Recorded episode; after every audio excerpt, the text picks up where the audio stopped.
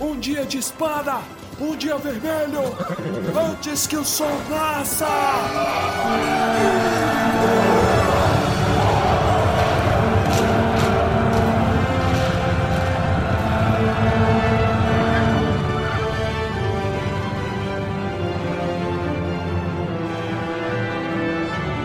Almares, senhoritos e senhoritas, o meu nome é Pedro.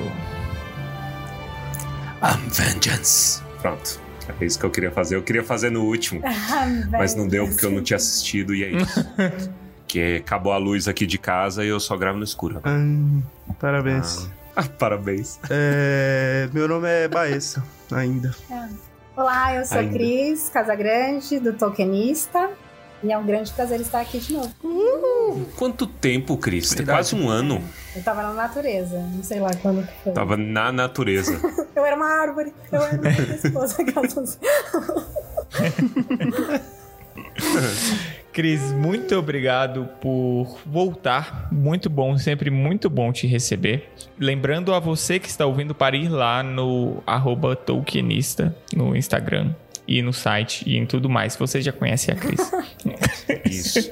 Muito bom ter você aqui de volta, Cris. A gente tá finalmente voltando pro Retorno do Rei, retornando ao Retorno do Rei.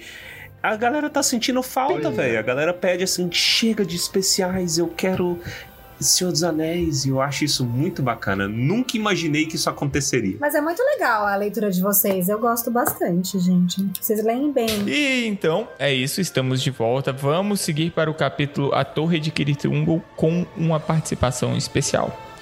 Vamos para o capítulo. Pro terror.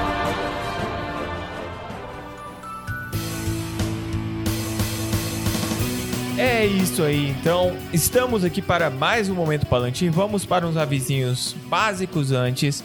E o primeiro aviso, na verdade, são dois avisos. Não são avisos, são agradecimentos.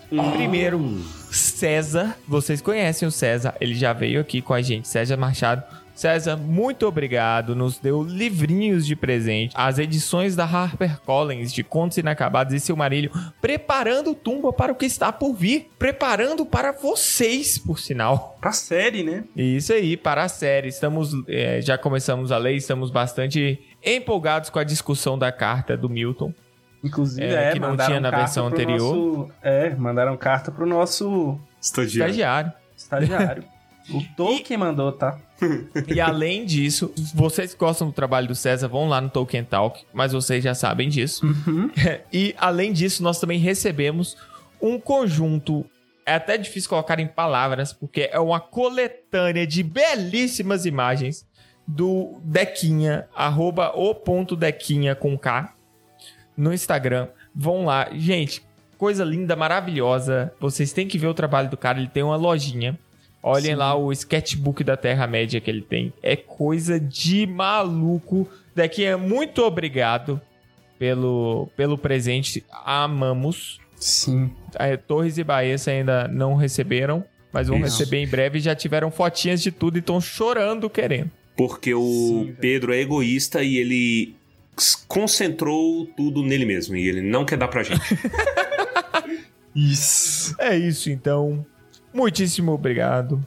E além disso, eles não são as únicas pessoas que nós temos que agradecer. Vai aí a lista, então, de seres maravilhosos que têm ajudado o Tumba.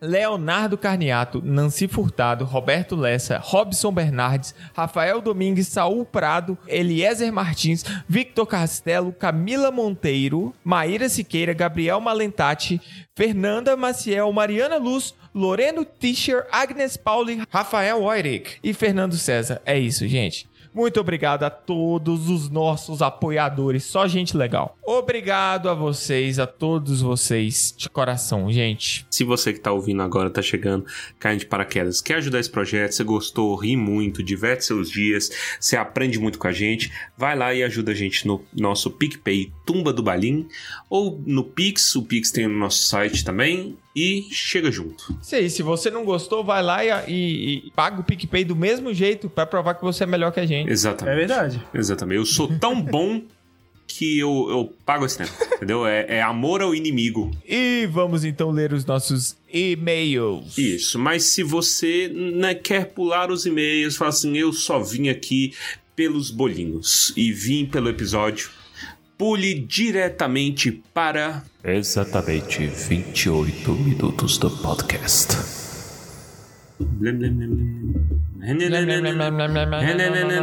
Acabou bosta, mano. Vamos aqui então começar com o e-mail da Karen Emanuele. Ela diz o seguinte: Fala meninos, como vocês estão?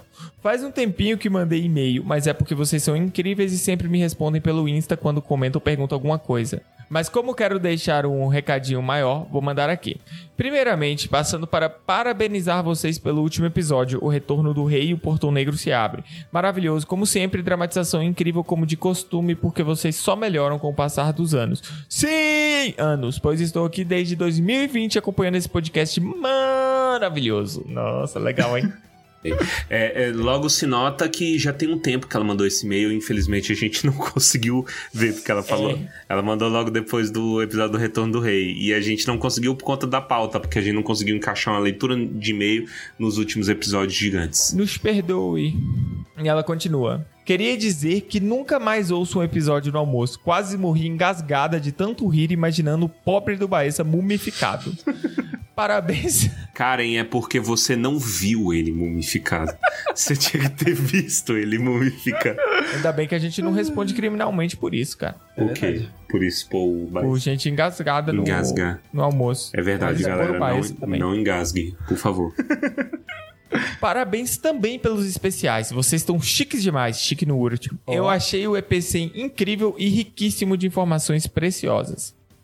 PS, Pedro, para de reclamar do Reinaldo. Reina... Foi? PS, Pedro, para de reclamar do reinado que nem começou ainda.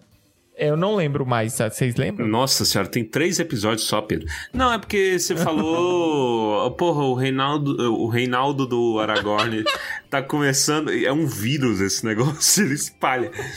É, tá começando agora e ele já tá fazendo merda ali. Eu acho que era ele obrigando os caras a erguer o- Ah, sim. os sim, monumentos, sim, entendeu? Sim, sim. Tem que reclamar desde o início. Tem que reclamar desde o início. É verdade. PS2. que A gente tá aqui pra ser oposição, assim. PS2. O retorno do rei acabando, já estou sentindo o cheiro de Silmarillion. Ó, Hum, Eu a também. gente também, viu? Cheiroso esse Silmarillion, viu? É, Eles estão falando do livro que eles receberam. Sim. Cheiro de livro novo é bom demais, né? Nossa. Cheiro de capa dura aí, aquela folha mais grossinha. Hum, eu só não mordo pra não estragar. Estragar, olha aí. Quase. É, tumba dislexo, né? Vai. Muito obrigado pelo seu e-mail, Karen. Fica aí um forte abraço. Tamo junto e vamos pro É próximo. isso. Abraço. O próximo e-mail, então, é do nosso caríssimo amigo Leonardo. E ele começa: Almaro. Caraca. Tá dislexo mesmo. Eu fui ler Almar e ler Leonardo aqui. É. Eu falei quase Almardo. Almari, caros paladinos da cultura. Olha só, como vão? Eu tô bem, os meninos eu não sei. É... Fala por mim. Meu, falo por mim só. E falo com alegria que eu posso falar que tô bem, porque passei por maus bocados. Meu nome é Leonardo, tenho 36 anos e moro em São Carlos, São Paulo. Antes de os entediar com um texto prolixo, resumo o motivo e a intenção desta carta digital. Agradecê-los por me resgatarem do limbo que me encontrava em relação a Tolkien e Senhor dos Anéis. Olha aí. Resgatando gente do limbo. Olha o tumba, hein? Olha o tumba. Voa. Os Posso- meninos é bom. Voa. Os meninos é bom e é novo? De novo. Posso dizer que conheci o Senhor dos Anéis há pouco mais de 20 anos. Olha aí, quase tão velho quanto a gente. Quer dizer, Ah, mas a gente, se brincar, é, é- é isso aí também, ué. é verdade. É isso Não. aí também. Ah, não- é, mais ou menos. É. Saber da existência, sim. Consumir, acho que um pouco menos. Ele conheceu lá no longínquo 2001. Olha, tá longe mesmo. viu? Era uma tarde de domingo. Ele lembra com detalhes. Era uma tarde de domingo e eu estava na casa da minha saudosa avó quando vi o trailer de A Sociedade do Anel na TV.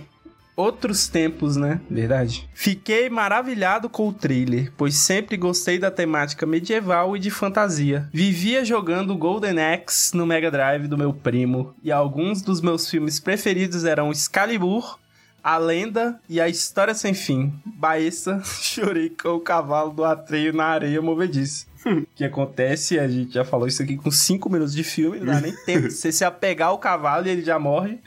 Mas é assim, eu acho que é bem construído até. Olha, eu acho que então a gente pode ter conhecido aí mesmo, porque foi com o trailer da sociedade, não lembro se eu vi na TV. Eu tô te Mas falando. olha aí que doido, porque tá falando que são outros tempos, mas o trailer do, da série saiu na TV também, no Super Bowl. Uhum. E ele continua, né? Na época eu morava em Ibaté, uma cidade com a metade do tamanho de Unai, e que não tinha e ainda não tem cinema. O Unai também não tem, viu? O Faliu, também só tem. pra informação aí pra É. vocês. Foi uma das coisas que morreu com o coronavírus. Eu rezei muito pro coronavírus matar o 3D, mas ele matou o cinema. Matou Então. o cinema. Ainda tô indo na torcer Que pra matar o 3D. Ele continua. Então, tive de vir para o praticamente recém-inaugurado shopping de São Carlos. 12 quilômetros de distância de Baté para ver o filme no cinema. Isso já no começo de 2002, visto que o filme estreou aqui dia 1 de janeiro. Sim. Foi amor à primeira vista. Meu cérebro explodiu. Tanto que saindo da sessão, corri para a livraria do shopping. Corri para a livraria do shopping para comprar o livro. A essa altura, graças ao irmão de um amigo meu, eu já sabia que era uma adaptação. Olha aí. Contudo, só havia exemplares de O Retorno do Rei ali. Pensei, pensei, e tamanha era a minha empolgação que me decidi por comprar aquele livro mesmo. Na mesma hora, enquanto eu esperava meu pai me buscar, comecei a lê-lo. Salvo engano, li em uns 4 ou 5 dias. Depois fiquei por algumas semanas tentando encaixar as lacunas entre o filme da Sociedade e o livro do Retorno do Rei. Até que os livros da Sociedade do Anel e Duas Torres chegassem na livraria. Em cerca de 10 dias finalizei os dois livros. Estava encantado. Olha aí, o Torres também só conseguiu comprar o... O Duas Torres. Mas o Retorno do Rei talvez seja melhor, porque tem os apêndices. Os apêndices tem tipo a Verdade. timeline inteira. É verdade, né? Tem um... Não resolve, mas ajuda, né? anteriormente em O Senhor dos Anéis. Aí, logo depois, descobri o Hobbit e o Silmarillion. Em tempos de internet com banda larga apenas na biblioteca do Laboratório de Química da Universidade colado em meu colégio. Passei muitas horas do almoço entre um turno e outro das aulas vendo o Valinor. Também descobri o Blind Guardian, bem como as referências de Led Zeppelin. Olha, Aí é a jornada bacana. você vai, você vai escalando, né? Exatamente. É, é- Led Zeppelin é o final. É o final, é É o o final. final. boss. Então você passa É. nele e fala assim: aqui a sua carteira de maníaco. Você começa com um trailer, pô, inofensivo e bonitinho, acaba Led Quando você Zeppelin. pensa em Led Zeppelin, ambiente de música, ambiente de droga. Ambiente de droga, verdade. Vai. Ele continua. Assisti os demais filmes em suas estreias aqui em São Carlos e já começava a ficar incomodado com as alterações que eu considerava desnecessárias. Precisava realmente daquele arco da mortalidade de Arryn? Ou mudar a personalidade de Elrond, Faramir e Barbárvore?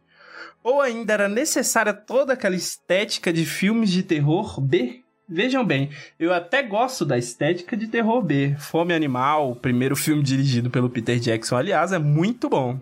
Mas o Exorcismo de Telden, Os Pântanos Mortos e A Senda dos Mortos eram algo muito excessivo para o Senhor dos Anéis. É verdade, mas eu acho que até como, eh, como ele trouxe, né? O Peter Jackson vem dessa cena de, de, de filmes B. Porque o Fome Animal Uhum. mesmo é uma loucura.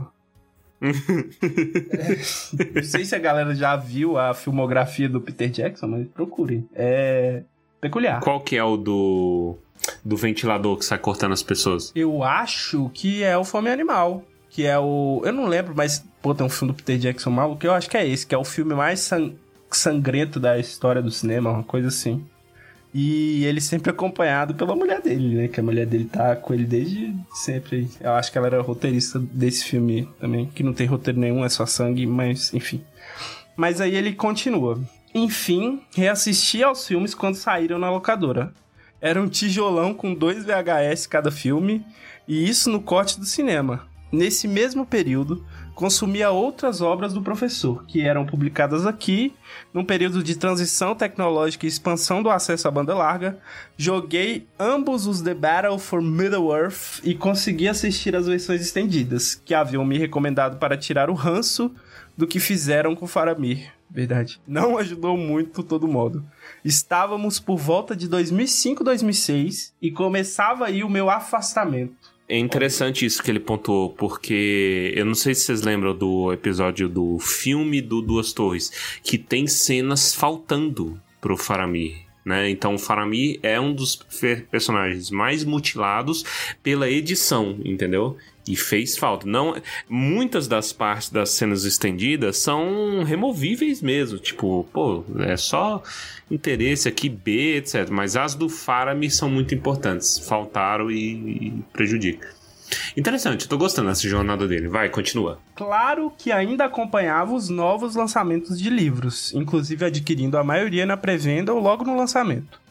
Em 2011, inclusive, ganhei da minha mãe um box com os DVDs dos filmes. Cada filme com dois DVDs, sendo o segundo só de extras. Mas mal me recordo de ter visto os filmes dessa vez, e certamente não vi os extras. O fulgor com as obras de Tolkien já não era mais o mesmo. Eu tive esse box que ele tá falando e emprestei pra alguém que não me devolveu e deve ter emprestado pra outra pessoa e sumiu. Não tenho mais esse box. O, o Diversão Estendida? Não, não. Esse que tá falando é o normal, DVDzinho com dois DVDs. Ele segue, né? Entretanto, ainda que desconfiado, o lançamento do filme do Hobbit acendeu um pouco a chama. Vi o primeiro filme na estreia do cinema e, mesmo tendo de sentar na primeira fila por conta da lotação, me emocionei bastante. Mas as notícias acerca das continuações e a execução das mesmas fizeram com que eu diminuísse uma vez mais. Novamente, passei a consumir Tolkien de uma maneira, digamos, não praticante.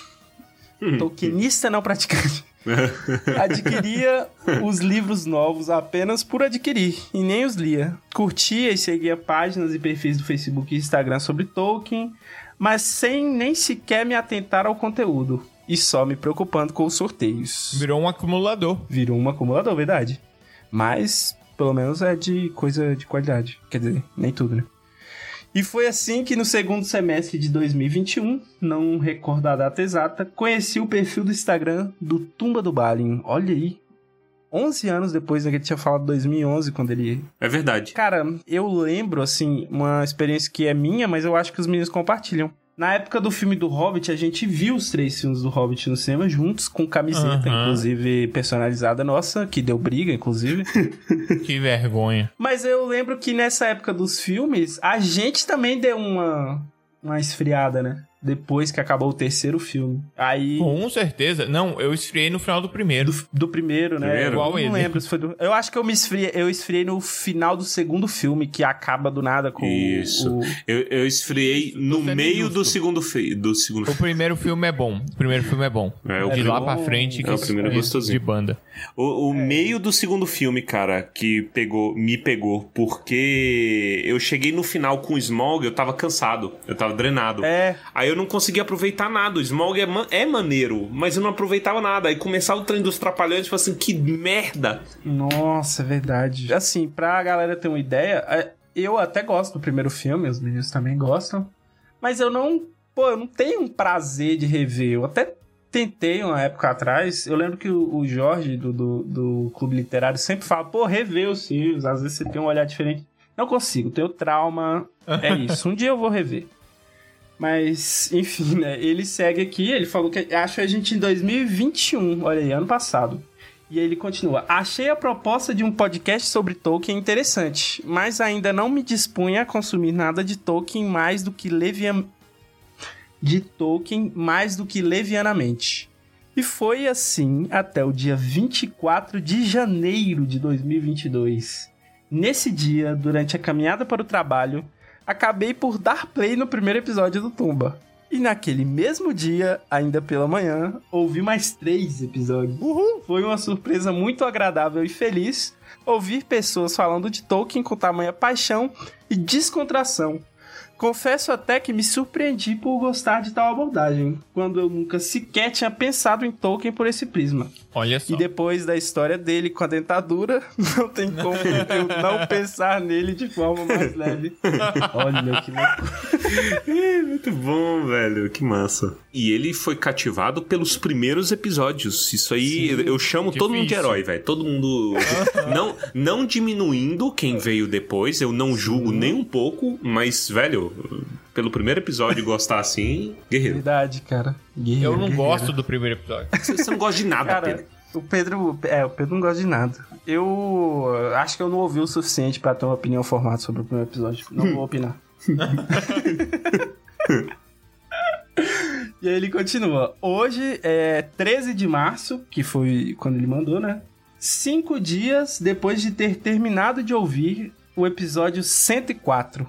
O Retorno do Rei, o Portão Negro se abre. Em outras palavras, todos os episódios lançados até aqui é que escrevo para agradecer vocês. Afinal, a vontade de ler Tolkien voltou e estou a reler o Hobbit. Tem algo de duas semanas. Olha aí, hein? Voltou a ler. Será a primeira leitura dele desde 2012, quando reli, a época pela sexta vez, antes do lançamento do primeiro filme.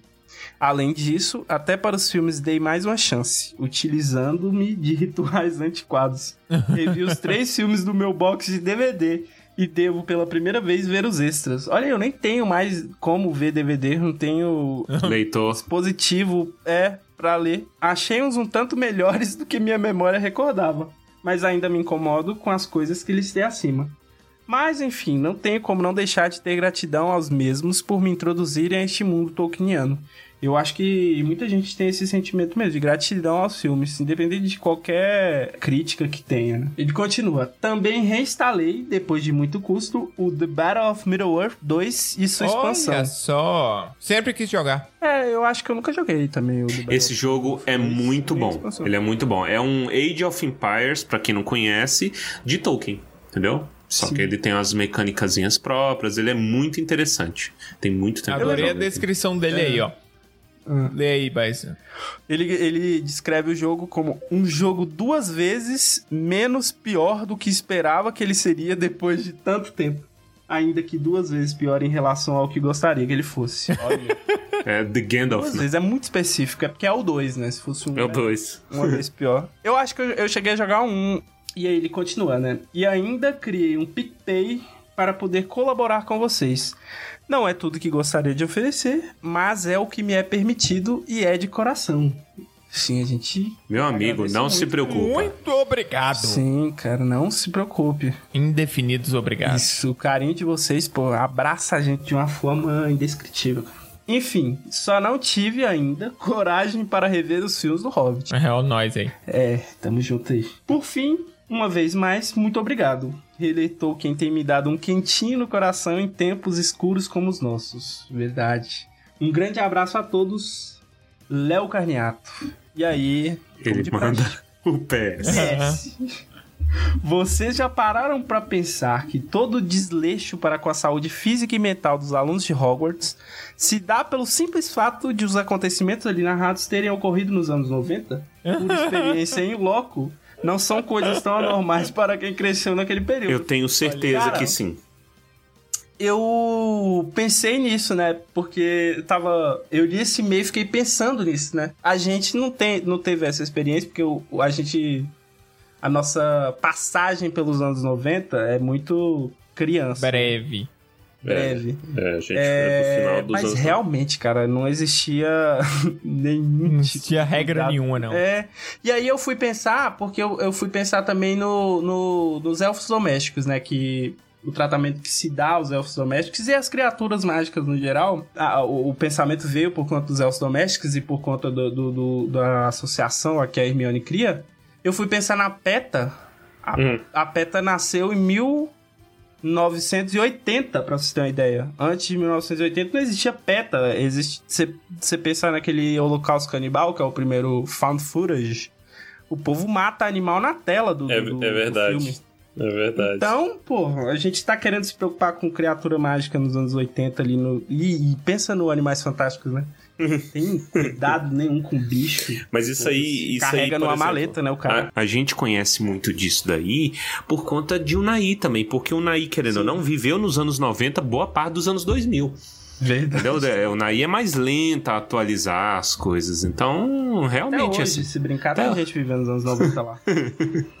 tem gente nos anos, nos anos 40. Mas vamos lá. Verdade. Continua, vai. E ele traz o PPS. Vocês já observaram que na edição antiga do Hobbit, especificamente aquela da capa azul, há omissões no trecho da descrição inicial de Bjorn que o induzem a pensar no personagem como uma pessoa preta? Ao menos me induziu a isso, e eu fiquei muito, mas muito chocado quando não escalaram o Michael Clark Duncan para o papel. e foi aí que descobri o trecho com erro, ele coloca entre aspas.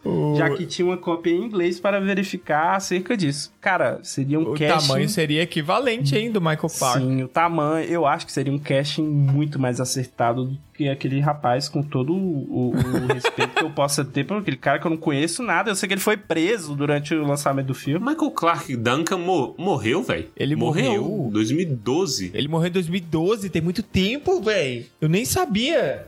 Morreu, cara, triste.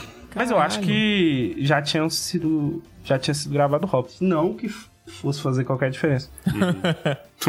o erro já estava feito. Mas eu vou, vou tentar descobrir mais sobre essa. É, eu não sabia também não. Erro- eu é, não sobre essa não- omissão, não sei né? É. Eu também não lembro. Esse da capa azul é o que tem o Smog, assim, deitadinho em cima? Eu não, não lembro. Capa azul, não sei. Existem muitos Também- hobbits. Talvez seja um pouco Eu já não acompanho anterior a nós. Enfim, né? Ele se deparou com esse erro por conta de um casting do filme. Interessante, né?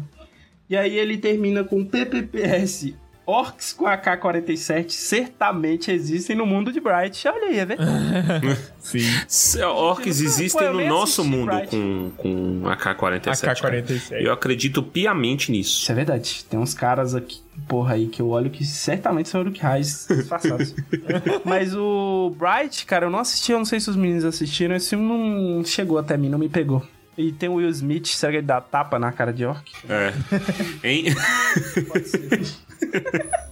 Leonardo, muito obrigado. Eu gostei muito dessa história e principalmente porque eu me identifico com tipo 93% dela. É interessante, cara, é uma jornada. Eu queria saber se provavelmente tem muito leitor aí que tá ouvindo o nosso programa de longa jornada ou leitor recente que tem alguma história parecida. Esse vai e vem aí. Verdade. É verdade. Em especial, Se você achar interessante, mandar pra gente, né? Também. Isso. Em especial, muito bom saber que estamos contribuindo. Contribuindo, sim. Muito obrigado de coração e fica mais com a gente. Sim. Vai ter bolo. É isso. Encerramos os e-mails. Hoje teve muita historinha. Vamos então correndo para o episódio, que eu sei que vocês estão querendo. Vamos embora. Ah, não, não, não, não, não, não. Acabou bosta. mano.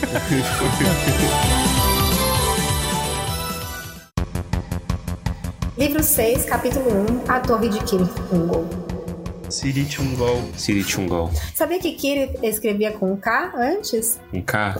Kiri. Lá na, na história da Terra-média, no Sauron Defeated, é, tem um capítulo da. Ah, dos rascunhos da composição, né? Que o Christopher fez da, da- dessa, desse, desse capítulo. E aí ele escrevia com K, Kirith Ungol, com K, não com C. Já começa com conhecimento. É, teria ajudado muita gente. Eu tenho revolta com o, o CH. O CH eu lia como K. E aí depois eu descobri que ele lê como R.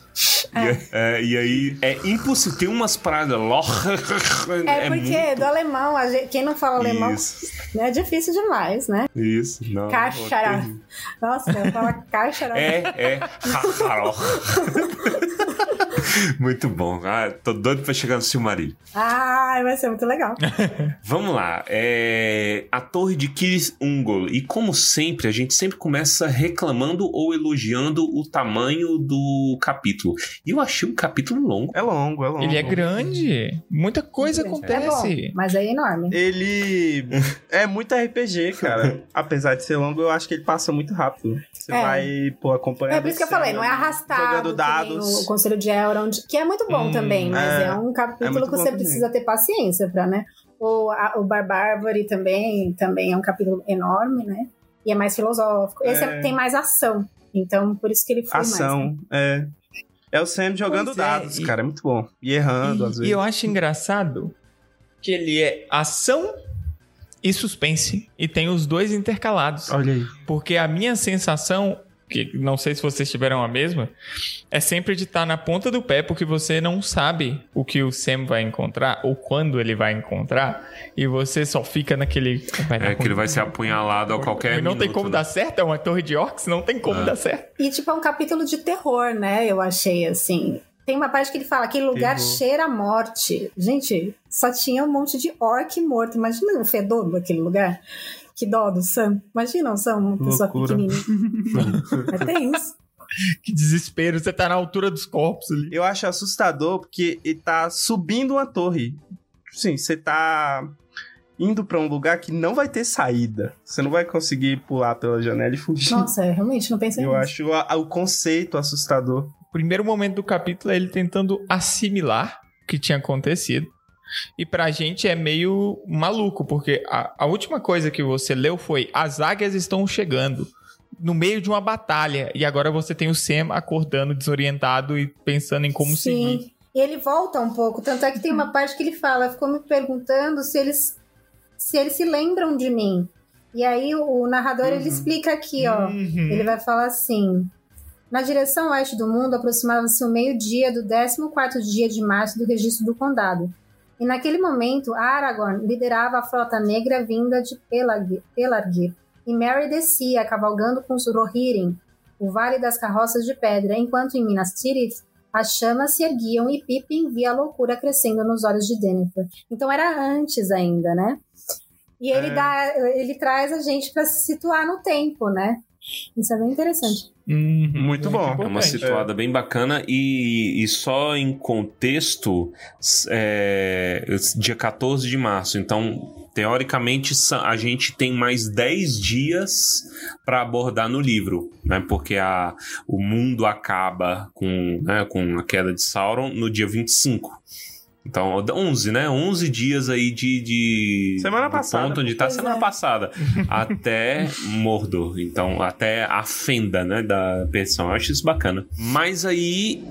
O capítulo vem com ele reclamando, né? Ele fala assim: Ah, eu vou morrer. Uma ah, coisa será que eu eles acho estão legal também de, de, de anotar, que- de ter em mente, assim, é que a partir desse momento, a partir do momento em que o, o Frodo é capturado, gente, é, gosto de lembrar que quem está escrevendo é o Sam. Ou o Frodo escreveu e o Sam revisou, ou o Sam que escreveu sozinho, porque o Frodo não estava mais com consciência, né, das coisas. Ou estava, mas muito pouco, né? Eles devem ter conversado. Eu gosto de pensar nisso, né? Quem está escrevendo agora é a visão do Sam, né? Porque quem escreveu o livro vermelho foram os hobbits, né? Então, é interessante ver essa, esse recurso narrativo, porque é um ponto de vista. E a né? gente volta pro excesso de descrição bem tradicional dos hobbits, né? Tem muito pouco diálogo e muita descrição. Aqui é tenso, mantém a gente preso por conta do suspense, mas é bem descritivo. E eu já falo aqui da minha falha de caráter, porque apesar de, da extrema descrição, eu não consigo imaginar a torre de Kirith Ungol. É difícil mesmo. Eu tenho muita dificuldade. Ajuda um pouco o filme, né? Ajuda um É, pouco o filme, tem o rolê do pátio, o pátio eu consigo imaginar bem, mas quando ele começa a entrar pelos corredores e o sobe e desce, encontra com o Chagrat, encontra com a galera, e vai encontrando com, com o povo, e principalmente aquela escadaria e o alç- alçapão, né, onde o Frodo tá, eu não consigo visualizar bem essas Imagina coisas. uma coisa bem escura, uma torre bem escura de pedra. É assim que eu imagino. É, É. na encosta da montanha, né? Uma torre bem grudadinha, é um forte, talvez, bem grudadinho na montanha. Todas as artes representam assim, eu achei ele bacana, que eu tava procurando. Sabe o que eu, eu fico. Eu fico. Quando eu tô lendo, eu fico pensando assim, cara, se eu fosse contratado pra fazer, sei lá, o- a imagem da, da, da torre. Aí eu fico matutando, matutando e chego à conclusão seguinte: não estou sendo pago pra isso. Vou parar de me esforçar e continuar lendo. Porque. fica muito. Fica muito. difícil. Não fica certeira a, a, a imagem na minha cabeça, igual o Torres falou. É difícil de imaginar. Então eu deixo fluir. Aí eu vou imaginando conforme vai passando, mas nada muito certo. Porque também se for muito certo, sei lá. perde É, a mas isso que é legal também. O aberto. Tolkien, ele dizem que ele descreve muito, mas ele não descreve tanto assim. Dá espaço para cada um ter a, É. sua, a sua visão da torre. Mas uma coisa que ele descreve muito em Mordor, e aqui ele já descreve, é a cor vermelha, né? O avermelhado. Ele tá sempre muito presente. É. E para mim, eu fiz uma leitura do inferno, assim. É, nessa, nessa- é, é engraçado como a gente lê várias vezes o livro, mas você tem outra visão. Eu tive uma experiência totalmente diferente lendo agora para fazer o túmulo, assim. E foi bem legal, porque me fez é, pensar num inferno meio dantesco, sabe? É, deixa a sua esperança de lado. Aqui é um lugar onde as pessoas, mais do que as pessoas é, não conseguem entrar, elas não conseguem sair. Sim, muito Então, boa essa descrição, Ela me dá essa né? impressão de inferno. É.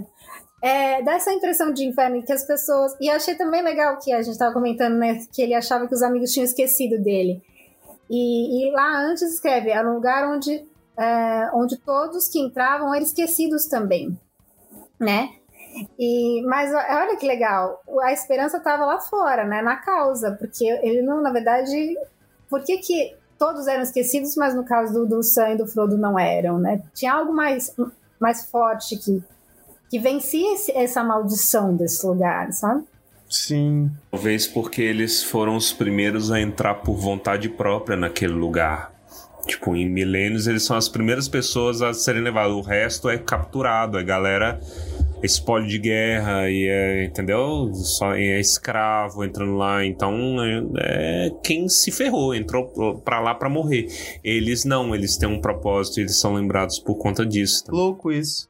Porque o, o Sam, apesar dele.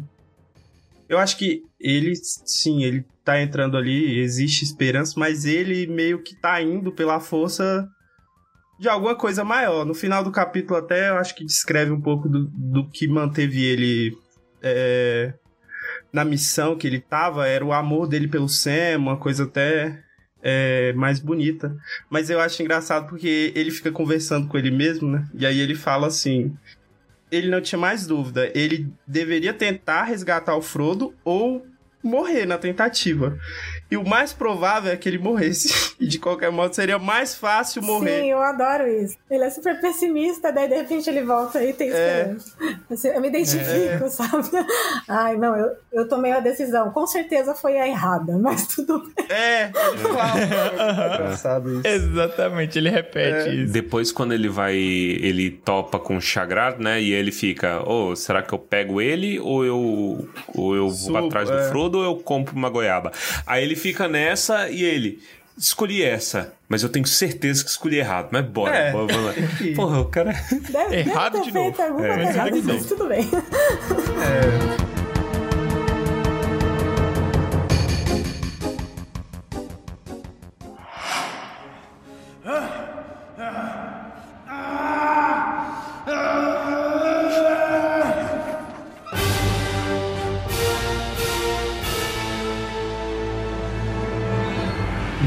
igual a Cris falou, aqui a gente tem vários vislumbres da, da mente do, do Sam que são muito legais. Como, por exemplo, a luta que ele tem contra o Anel. Porque nesse início, ele está fazendo o uso constante do Anel. Porque ele usou para escapar e agora ele tira, põe de novo e tal. E ele ainda está usando durante toda essa parte que ele chega, que ele identifica que houve uma briga na torre Uhum. e tudo mais.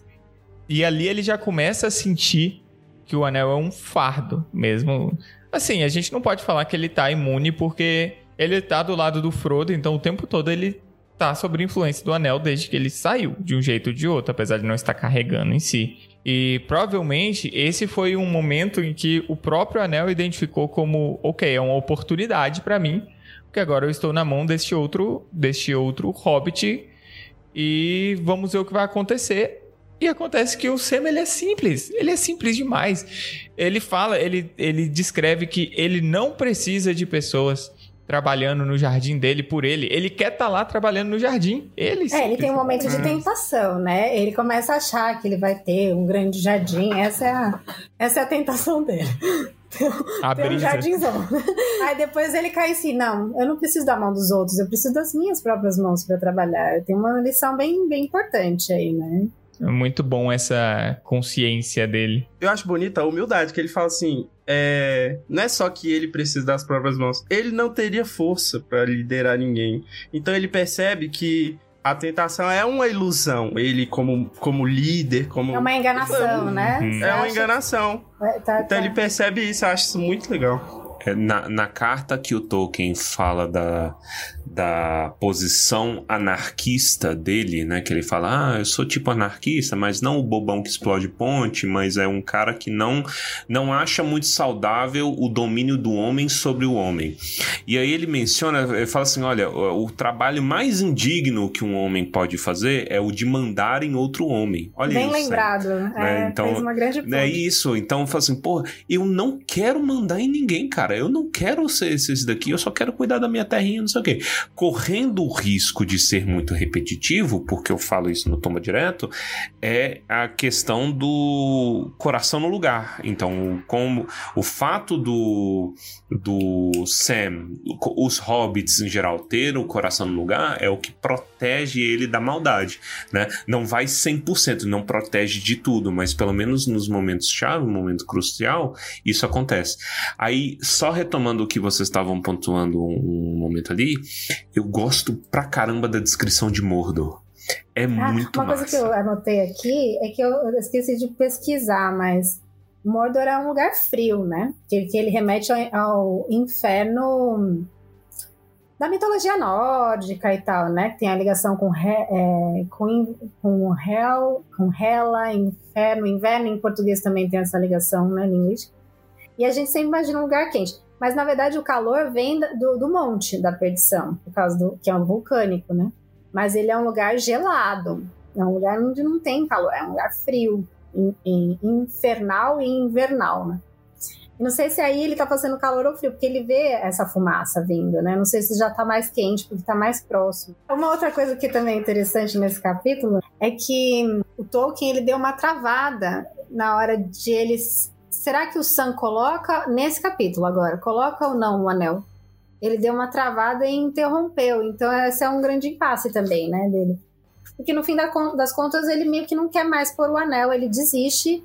Ele fala, justo agora que eu precisava usar o anel para ficar invisível, eu não posso, né? Mas acho que ele já percebeu, porque como ele usou lá atrás, ele usou no- nas duas torres, ele já ficou meio doidão com aquele com, com as tentações dele e ele viu que não ia fazer não ia fazer bem para ele. E também porque eu não eu não, eu acho que em episódios passados do Tumba eu tinha falado do rolê do que o, o olho que tudo vê do Peter Jackson, a rigor não existe. O anel não é um chamariz, né? Que ele bota e will, will, will, will, will, olha aqui, olha. I, I see you. E aí começa estranho. Mas existe uma sombra disso nesse capítulo, porque a, a partir do momento que ele cruza a fronteira, ele fala: Meu amigo, se eu botar isso aqui, todo mundo vai pensar. Porque ele sente que o olho está procurando ele. Né? Que o Sauron, não o olho físico do Peter É. Jackson, mas o s- ele está sendo buscado. E é, é, remonta aquele negócio. É claro que ele está sendo buscado, porque é só nisso que o Sauron pensa. Sauron é 24 horas pensando no, no anel, meu Deus, onde está? Então, Um adolescente aí. né? Mas ele tem consciência disso usando o anel, eu acho engraçado. E aí, outra coisa sobre o uso do anel. Me lembra de uma coisa. O Bilbo, não sei se isso aí tá fresco na cabeça suas. Existe descrição do Bilbo ouvir melhor? quando ele usa um anel no Hobbit? Isso, eu acho que não. Não, Mas é não. engraçado que ele fica com o olhar turvo e a audição aguçada, né? eu Então, achei isso bem interessante também. O é. Sam, né? O Sam, É, ele o Sam, escuta. Não o Bilbo. eu, Bilbo, acho que não. Corrijam-me, eu vou levantar essa bola aqui, vai pro corte do Tumba, essa é a minha verdade. Mas se tiver errado, galera atenta, fala aí. Porque eu tenho a impressão de que a audição é traço do Sam Sim. e não dos É, outros. Fiquei com essa impressão. Talvez isso, né? É, tanto é que ele ficava ouvindo É. a conversa lá no condado, a conversa com o Gandalf e o Isso, Frodo. Já isso. começou daí? Então, quer dizer, o aguçado dele foi a audição. Quando o Frodo é visão. O Bilbo eu acho que é visão, porque eu lembro dele falar assim, porra, não tô usando o anel mais, mas eu tô vendo o Beorn correndo lá longe e nenhum dos anões percebeu. Então, no Hobbit, isso. Logo que ele sai do Beorn. Caramba, parabéns pra sua Parabéns. memória. Pode ser. É, é, é- é uma benção e uma maldição ao mesmo tempo. Mas me Só lembra foge... coisa que não. É, é, me lembrar questão de prova não lembra nada, entendeu? Vai estudar aqui não, não usa pra nada. Agora lembrar livro de mentirinha, ah, beleza. Mas vocês não têm a impressão de que o anel às vezes ajuda? Em que sentido? Eu, Porque o anel atrapalha, mas ele também ajuda, né? Tanto é que assim, pôr o anel faz com que ele fique com a audição mais aguçada. Ele precisa encontrar o Frodo e ele tem que ouvir onde está o Frodo, porque ver ele não vai conseguir. Eu tenho a impressão de que às vezes o anel ele sabota o próprio Sauron, entendeu? Não sei se alguém, algum poder, sei lá, um Vala, alguma coisa assim, a providência divina mexe os pauzinhos e influencia no, no anel, mas em alguns momentos o anel acaba sendo um, um- um aliado do que um, um vilão. E a maioria das vezes ele é um inimigo, mas ele tem esse, esse lado. Será que não seria que a própria pessoa que está usando ainda tem uma certa influência sobre, sobre ele, né? Mas, né, no caso deles, uma influência bastante Sim, limitada. Eu, eu, eu chutaria que é isso. Porque e várias vezes na obra existe essa conversa de tipo: se alguém com uma vontade muito forte estudasse por muito tempo o anel, possivelmente poderia dobrar a vontade, fazer ele produzir coisas à, à vontade. É, Sendo corrompido no processo, é, realmente tem que ter uma vontade muito grande. Mas o Gandalf não deixa isso fora de questão. Fala assim, ó, teria, mas eu tenho isso? Sei não, brother. Elrond tem isso? Não eu não vou correr esse é. risco, não. Entendeu? Então, é, acho que até o Frodo fala assim, poxa, se eu estudasse isso aqui mais, talvez eu entendesse melhor. Mas, melhor Faz não. sentido, porque o, o, o Gandalf poderia fazer muitas coisas boas com o poder do anel, né? Mas ele também poderia virar um fariseu, o, o Tolkien vai dizer numa das cartas. né? Isso. Então, aquela pessoa que faz o Isso. bem, mas para benefício próprio, no fim das contas, sabe? Uhum. Uns certos políticos por aí, não é muito difícil. Não, e seria, e seria o pior tipo de Sim. bem, porque pensa, é aquela, o, o, o caminho do inferno é pavimentado por boas intenções. É, uma pessoa que focada em si, com tanto poder, querendo tanto fazer o bem, ia fazer nós, afegões médios, odiar o bem. Isso é muito pior do que o Sauron mal ali com cara de mal gritando é, é bobajada. mais honesto, né? É, é que eu assim, Ó. isso é o bem? Então eu não quero. Ó. Argumento pra Ok. defender o Orc de novo, tá? Ai, lá vem. Orc nenhum se paga de bonzinho, tá? É verdade. Olha que- Cara limpo. É. E fedido. Ele é sincero, ele é limpa sincero. não. Sincerão, sincerão. É. Fazendo genocídio do próprio povo. Mas tá falando o que tá fazendo. do- Eles não se resolvem, cara. É o mal pelo mal. Inclusive, ó, isso é até uma, uma boa deixa da gente continuar. O, o Sam, ele segue nessa caminhada. Ele vê a montanha, que a Cris falou, que é a montanha do, do fogo ali perto. Ele vê a torre, ele anda até a torre. Identifica os sinais de luta, certo? E aí ele encontra as, as sentinelas. Isso eu é achei muito, legal, esse rolê Eu nunca, tinha, eu nunca dei bola nenhuma pra elas. né? Hoje eu, eu prestei Eu atenção. Elas são muito Também importantes. não. Acho que elas não Também aparecem nos filmes. A gente, a gente tem esse problema, né? De dar mais atenção. É. Grava mais por ser visual, não sei. É, exato. E elas É. são muito legais, né? É. Que elas são uma espécie de argonauta ao contrário, né? Do mal, assim. É, É, eu não lembro delas serem triplas. Também não Eu lembrava. não lembrava É. disso. Pra mim era tipo, era uma esfinge, entendeu? Duas esfinges, uma de cada lado e Isso, acabou. isso. Não, é meio... E me fez lembrar de novo. Três Anubis. é, lembra do. Eu esqueci o nome. Que o fofo, o fofo do Harry Potter. Cérbero. O Cérbero, é isso que eu lembro. É que é mais fácil lembrar do Harry Potter.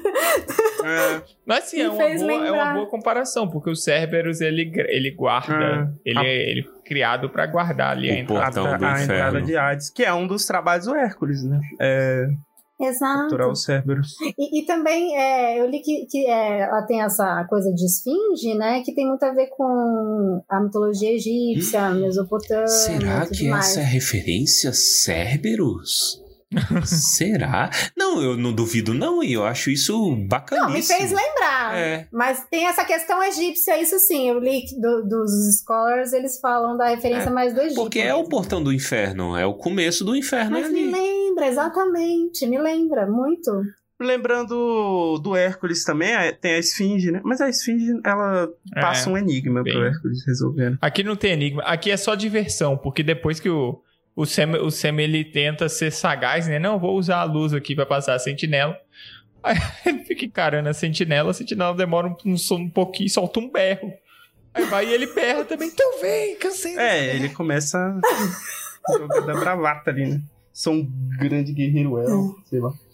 E ninguém aparece. Óbvio. Ele só vai lá e vê o. tá se divertindo muito, né? no- no- Tem umas horas que eu dou risada com ele. Mesmo É, assim. ele é Eu- ele parece que ele é engraçado é. até no desespero. Pra, pra- pra trazer também a adaptação, eu acho muito efetivo como uma adaptação pega esse negócio do guerreiro élfico, porque não é dito, oh meu Deus, um guerreiro élfico, ui, não sei o quê, mas é muito bem traduzido na cena maravilhosa que é o Sam se fazendo com a sombra maior do que ele é.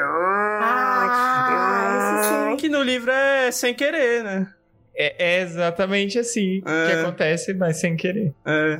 É muito massa. Porque, é. né, ele fica no escuro e tudo que o orc vê é aquela. Não, ele sombra. se atrapalhando pra tirar a espada com a mão no anel. Só que aí o orc que tava indo correndo vê a sombra e pensa, pô, deu ruim, porque ele vê a luz, né, também da ferroada. O, o Sam, em vários momentos, deixa a ferroada na bainha pra não Chamar é, atenção. ter a luz. É, pra luz não chamar a atenção. É porque lá só fica azul, né? Só tá cheio de or.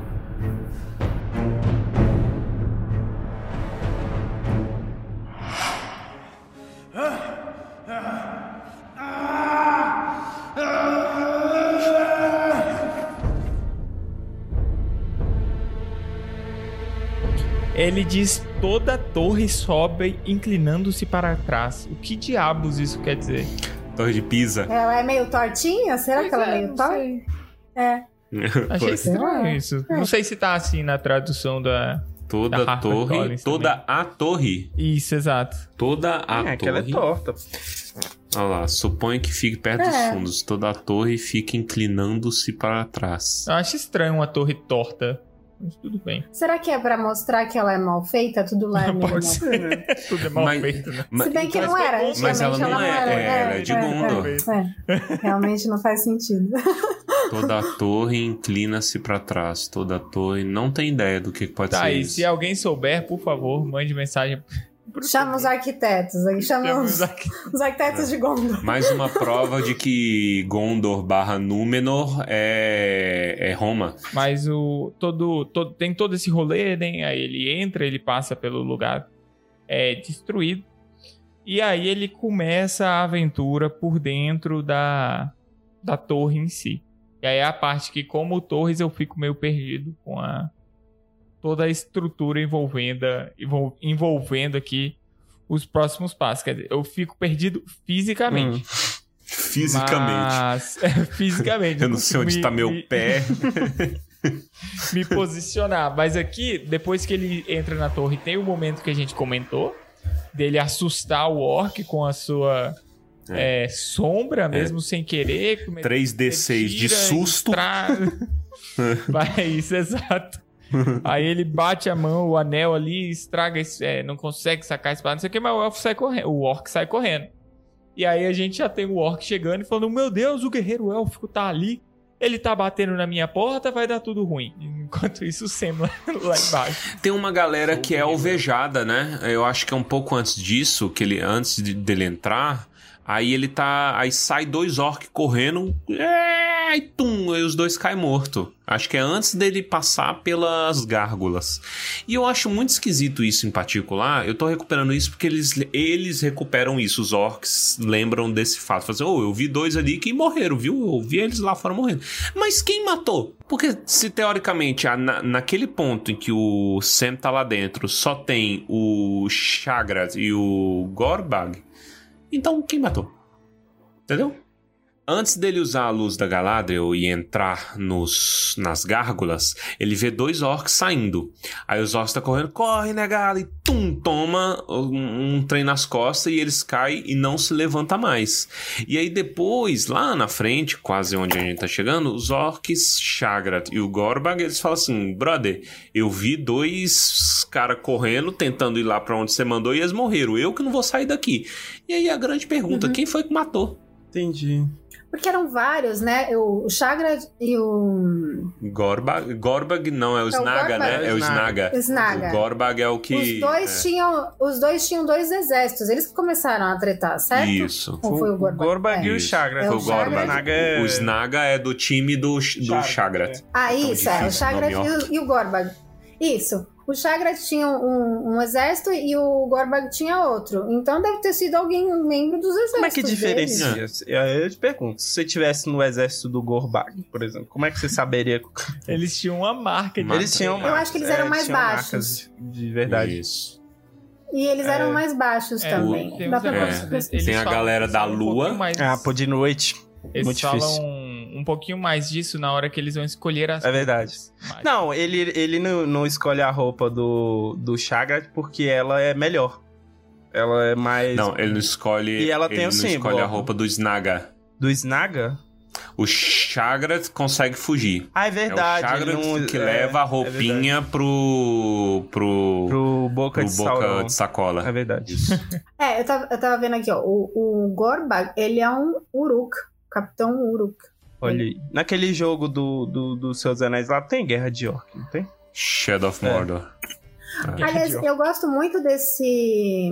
Isso, e o, e o Chagrat também, é outro. É um chefe Uruk. Né? Então são, são dois grandes mesmo. Eu, não, eu sei porque eu achava que o Gorbag era baixo, mas não. É o, Sna, o Snaga, Snaga que que é baixo. tem eu as acho. Braços. É, é mais pela, pela roupa mesmo. Uma galera tem o olho e a outra galera tem tipo uma lua, que é Morgul. É. É, interessante. Entendeu? É eles tretando entre si. Eu gosto de- deles tretando porque é cultura. Ah, é uma coisa muito legal que vocês citaram, porque eu gosto muito desse capítulo e do anterior, que é nas escadarias, e nesse também tem muito explorado, porque, uma, a gente conhece um pouco mais os orcs, Uhum. né? Eles não. A- a- de novo, remetendo aos filmes, né? A gente fica com a impressão de que só é. E aqui você vê um pouco mais de personalidade neles, embora eles sejam meio tontos mesmo, de qualquer jeito. Mas, assim, eles ganham mais personalidade, né? E, e uma coisa que você falou da treta, né? É, esse é o grande tom do capítulo, né? A, a- o, o trunfo deles, a vitória deles, se dá porque eles, é, do, do Sam e do Frodo, se dá porque os, os orcs resolveram brigar, Uhum. né? Então, assim, aquela, aquela, aquele mote, né? O mal, ele se autodestrói, né? Ele não consegue ficar junto, ele, ele traz divisões, ele traz inimizade, porque se afinal ele é inimigo de tudo, odeia tudo, ele acaba odia- se odiando entre si. E aí eles que estragaram tudo, porque, porque começaram a brigar. Eles cobiçaram a, a cota de Mithril de, é, do Uhum. Frodo, né? E tudo, tudo por causa do Mithril virou uma chacina órquica, bem bonita, É. bem bonita. Assim, imagina. A treta toda, ela começa por conta do camisão de malha. É isso? É, Isso. Sim, aquela camisa bonita. Aqui na tradução É. ele coloca camisa bonita. É, camisa bonita. Aliás, aliás, falando de tradução, a passagem que você ficou em dúvida tá assim, é, na tradução nova. Vai estar perto dos fundos, imagino, murmurou Sam. A torre toda sobe meio para trás. Mesmo- É bem parecido. Sobe meio para trás, meio que para trás. e seja como for, é melhor seguir essas luzes. sobe, Realmente. sobe para trás. Ah, difícil de saber. Será que é Sabe, É. meio que pra trás. Será meio que a pra escada trás. Meio, é- não inteira. em direção à parte de trás, né? Eu, É, eu, tô, eu tô imaginando, mas eu não consigo traduzir isso para o português, esse meu pensamento, e eu não consigo ilustrá-lo para os ouvintes. Então vocês nunca vão saber no que, que eu tô pensando. Tá? Ah, não, por favor. Eu não consigo, não tem jeito. Pensa uma. Pensa uma. Não dá pra. mas- Mas ó, uma vez dentro na torre, da torre tem todo esse todo esse rolezinho, toda essa discussão entre entre os dois orcs que ainda existiam lá. E a gente tem um deles está ferido, agora eu não lembro qual dos dois que era. Chagrat. tava Chagrat. ferido. É o Shangrat, é. E ele tá Isso. pé da vida. Isso, ele tá revoltadaço. E aí, justamente, né, nessas discu nessa discussão, ele tá falando pro, pro outro, desce lá, mano, vê o que, que tá acontecendo. E o outro, não vou descer, não. Não vou, não vou, não. Exatamente. Aí que vem a treta. E aí eles começam a brigar entre si, porque antes eram du- du- duas hostes diferentes, isso. né?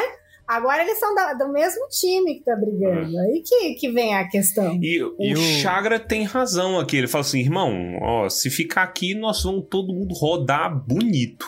Então vai você, porque tem que levar essa merda dessa, dessa camisa pra avisar que tem treta Inclusive, aí, ele velho. fala, o seu tá na reta também, não adianta achar que, que é só o meu que É. tá, não. É. E, e, É. assim, eles são super delicados entre si, né? Eu reparei que assim, eles usam. eu- O, o narrador, né? Ele usa muito termos de animal, né? Então, grunhiu, rosnou.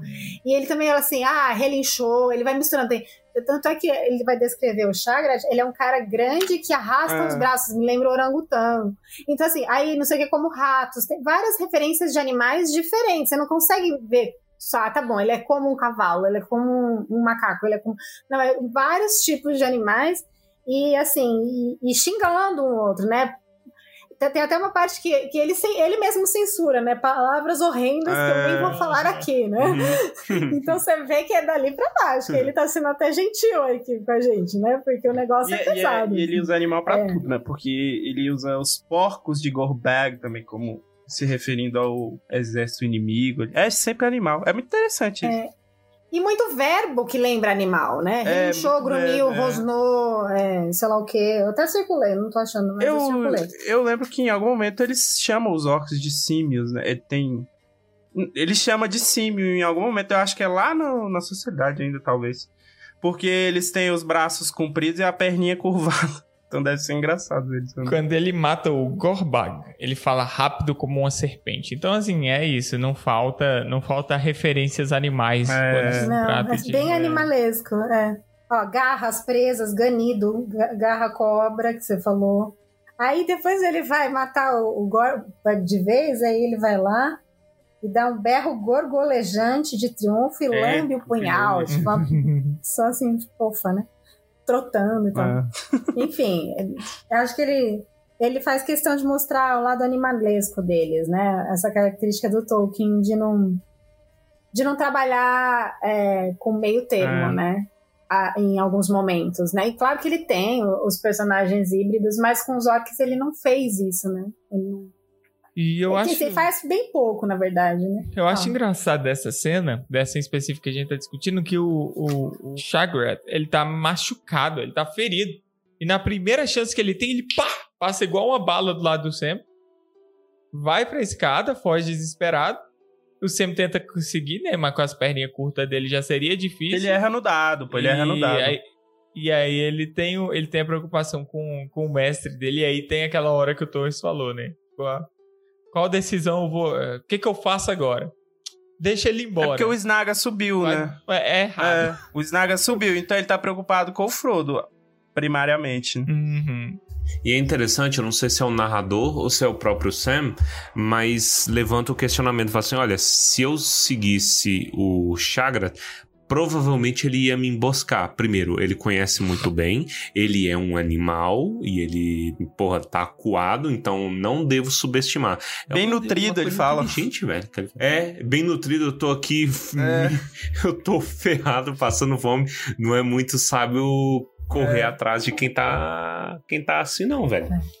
Então, E, e uma coisa que também chamou a atenção é ele o Chagrat, ele tá com a cabeça do Gorbag na mão. Que ele não, ele não consegue é, lutar e segurar o tesouro ao É. mesmo tempo, alguma coisa assim. Isso, ó. Chagrin não podia lutar e segurar o seu tesouro ao mesmo tempo. Ou seja, ele, ele não conseguiu lutar contra o Sam porque ele queria ter o- a cabeça do cara na mão. Mas o tesouro era a cabeça ou era o pacotão entendi de. Mithril? Que eu achava que era, o, Não, era a camisola, o, a camisa de a malha. Será? Eu achei que o tesouro era a cabeça, gente. Será que eu entendi errado? Pode ser tudo, Peraí. né? Fica aí o questionamento. Porque eu acho que eles faqueiam o Gorbag e só fica ali. Aê, morreu. Mas ele desgraça. aparece ele pegando o Mithril? Ele fala que ele saiu de lá com um pacote. Entendeu? Hum, Aí o, então o ser, Sam fala, ah, o pacote. E aí depois, depois que o Chagra corre, De qualquer forma, ele é, é o apego a algo é, aí o que narrador faz com que ele não consiga. o narrador fala assim: olha, é, mal sabia Sam a quantidade de dor que o- esse pacote causaria. Por quê? Porque ele está levando pro. pro Boca de boca de sacola. É. Entendeu? Inclusive, Ah, tem essa cena verdade. e essa cena é muito boa. Justamente, eu tava procurando porque eu lembrava de ser aqui, mas agora eu não sei. Em algum momento o narrador fala, isso mesmo que o Torres falou. Se o Sam soubesse, talvez ele não. Talvez ele tivesse se esforçado pra ir atrás do. Vai atrás, porque eles vão achar que Que o Frodo. É. é. vai cortar o coração deles. Mas ainda bem que eles É. continuam, né? Lutando lá. Hum, Ah, é muito bom, muito bom.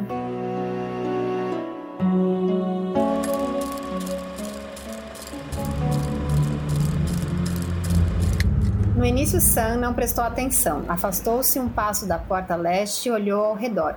Imediatamente viu que lá em cima a luta fora acirradíssima.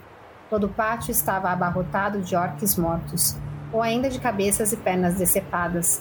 O lugar fedia a morte. Um rosnado seguido de um golpe e um grito mandou Sam de volta para seu esconderijo feito flecha. Uma voz de orc se ergueu furiosa, e Sam a reconheceu na hora. Rouca, brutal, fria. Era Chagrat, capitão da torre, falando. Está dizendo que não vai outra vez. Maldito Snaga, seu pequeno verme. Se acha que estou tão machucado que você pode zombar de mim, está errado. Vem aqui e vou arrancar seus olhos, como acabei de fazer com o Redbug. E quando os outros rapazes vierem, vou cuidar de vocês. Vou enviá-los para Laracna. Eles não virão. Não antes que você esteja morto de qualquer forma. Eu lhe disse duas vezes que os porcos de Gorbag chegariam ao portão primeiro e nenhum dos nossos voltou de lá. Lagdulf e Musgash atravessaram correndo, mas foram alvejados. Eu, eu vi de uma janela, estou lhe dizendo, e eles eram os últimos. Então você deve ir. Eu preciso ficar aqui de qualquer forma, mas estou ferido. Que os abismos negros recebam aquele rebelde nojento do Gorbag. Ah, filha da. Seu desgraçado! Seu merda! Seu cocô! Filha de uma. Dei-lhe mais do que recebi, mas ele me apunhalou. Aquele estrume antes que eu o estrangulasse. Você deve ir, ou vou devorá-lo. As notícias devem chegar a Lubors, ou nós dois acabaremos nos abismos negros. É sim, você também.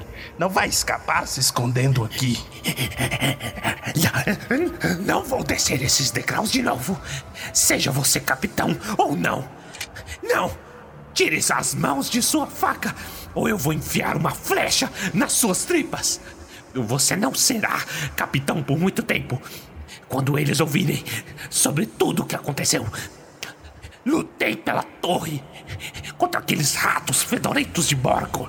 Mas vocês dois, os capitães, fizeram uma bela bagunça lutando pelo espólio. Já chega! Eu tinha ordens a cumprir. Foi Gorbag quem começou tentando pegar aquela bela camisa. É, bem, foi você quem o deixou com raiva, com esse seu jeito orgulhoso e superior. E ele teve mais senso do que você de qualquer forma. Ele disse mais de uma vez que o mais perigoso desses espiões ainda estava solta e você não quis ouvir. E não quer ouvir agora. Eu lhe digo, Gorbak estava certo. Há um grande lutador por aí. Um desses elfos de mãos sanguinárias. Um dos Tarks imundos. Ele está vindo para cá. Eu estou lhe dizendo. Você ouviu o sino? Ele já passou pelas sentinelas. E isso é serviço de Tark. Ele está na escada. E até que esteja longe, eu não vou descer. Nem que você fosse um nasco, eu desceria. Ah, então é assim. Você vai fazer isso, não vai fazer aquilo. E quando ele vier, você vai sair correndo e me deixar? Ah, não vai não. Antes disso, vou fazer em sua barriga uns buracos vermelhos, como fazem os vermes. O orc menor saiu correndo pela porta do torreão. Atrás dele veio Chagrat, um orc grande com braços compridos, que correndo ele agachado, alcançava o chão. Mais um braço estava ferido e parecia sangrar. O outro segurava um grande fardo preto. No clarão vermelho, Sam, encolhendo-se atrás da porta da escadaria, viu de relance um rosto mau. Quando ele passou, parecia que garras cortantes o haviam rasgado e ele estava sujo de sangue, pingava a baba de suas presas pontudas, rosnava como um animal. Pelo que Sam pôde perceber, Chagrat perseguiu Snaga ao redor da cobertura, até que agachando-se e despistando-o, o arque menor arremessou-se com um grito para dentro da torre outra vez e desapareceu.